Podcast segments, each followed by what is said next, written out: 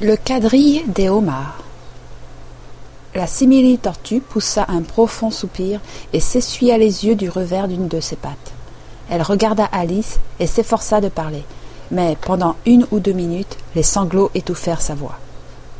Pareil que si elle avait une arête dans la gorge, dit le griffon, et il se mit en devoir de la secouer et de lui taper dans le dos. Finalement, la simili-tortue retrouva la parole, et tandis que les larmes ruisselaient sur ses joues, elle reprit en ces termes. Tu n'as sans doute pas beaucoup vécu dans la mer. Non, en effet, dit Alice. Et peut-être que tu n'as jamais été présentée à un homard. J'ai goûté une fois, commença Alice, mais elle s'interrompit brusquement et dit Non, jamais. De sorte que tu ne peux pas savoir combien le quadrille des homards est une chose charmante. Certainement pas, déclara Alice. Quel genre de danse cela peut-il bien être? Eh bien, expliqua le griffon, on commence par s'aligner sur un rang au bord de la mer.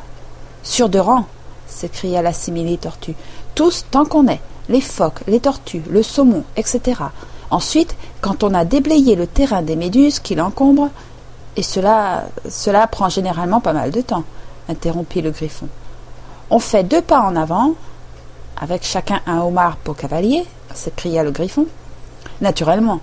Donc on fait deux pas en avant vers son cavalier, puis on change de homard et on fait deux pas en arrière, continua le griffon. Après cela, vois-tu, reprit la simili-tortue, on jette les. les homards, cria le griffon, en bondissant très haut, aussi loin que possible dans la mer. On nage à leur poursuite, hurla le griffon. On fait un saut périlleux dans la mer vociféra la simili-tortue tout en cabriolant comme une folle. On change de nouveau de homard, brailla le griffon, et on revient sur le rivage, et, et c'est tout pour la première figure, dit la simili-tortue en baissant brusquement la voix. Puis les deux créatures qui n'avaient pas cessé de bondir dans toutes les directions d'une manière désordonnée se rassirent, très tristes et très calmes, et regardèrent Alice. Cela doit être une très jolie danse, dit-elle impressionnée. Veux-tu qu'on te montre un peu comment cela se danse? demanda la simili-tortue. J'en serais ravie, répondit Alice. Essayons la première figure, dit la simili-tortue au griffon. Après tout, on peut très bien se passer de homard. Qui va chanter? Oh, chante, toi, répondit le griffon. Moi, j'ai oublié les paroles. Là-dessus, ils commencèrent gravement à danser en rond autour d'Alice, lui marchant de temps à autre sur les orteils quand il passait trop près d'elle et battant la mesure avec leurs pattes de devant, tandis que la simili-tortue chantait ceci d'une voix lente et triste.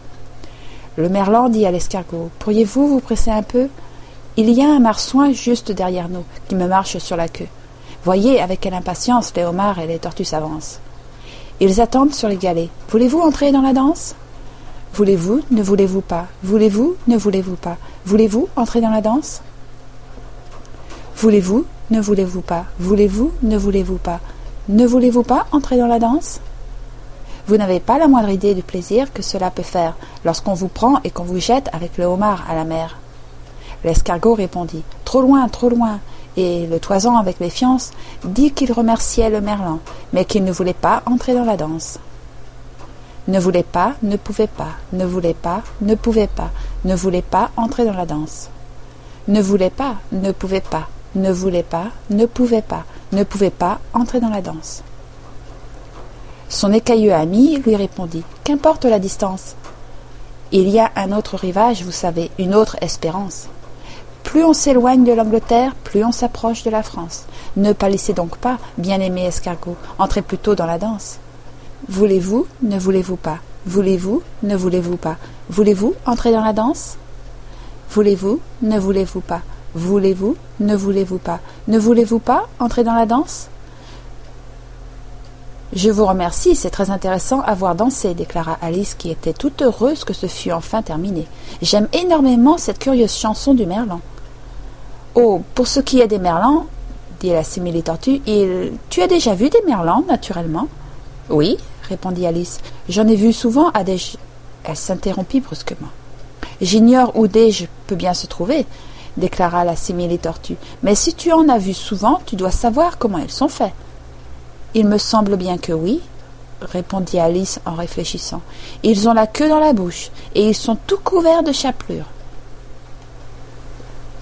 Pour ce qui est de la chapelure, tu te trompes, fit observer la simili-tortue. Elle serait emportée par l'eau dans la mer. Mais il est exact qu'ils ont la queue dans la bouche. Et voici pourquoi. Elle se mit à bâiller et ferma les yeux. Explique-lui pourquoi et raconte-lui tout le reste, dit-elle au griffon. Voici pourquoi, reprit ce dernier. Ils ont voulu absolument aller danser avec les homards. En conséquence, ils ont été jetés à la mer. En conséquence, il a fallu qu'ils tombent très loin. En conséquence, ils se sont mis la queue dans la bouche aussi ferme que possible. En conséquence, ils n'ont pas pu la retirer. C'est tout. Je vous remercie, déclara Alice. C'est vraiment très intéressant. Jamais je n'avais appris tant de choses sur les merlans. Si cela t'amuse, je peux t'en dire bien davantage, affirma le griffon. Sais-tu à quoi servent les merlans? Je ne me le suis jamais demandé. À quoi servent-ils? Ils font les bottines et les souliers, déclara le griffon avec la plus profonde gravité. Alice fut complètement déconcertée. Ils font les bottines et les souliers répéta-t-elle d'un ton stupéfait. Voyons, avec quoi fait-on tes chaussures d'été? demanda le griffon. Je veux dire, avec quoi les blanchit-on?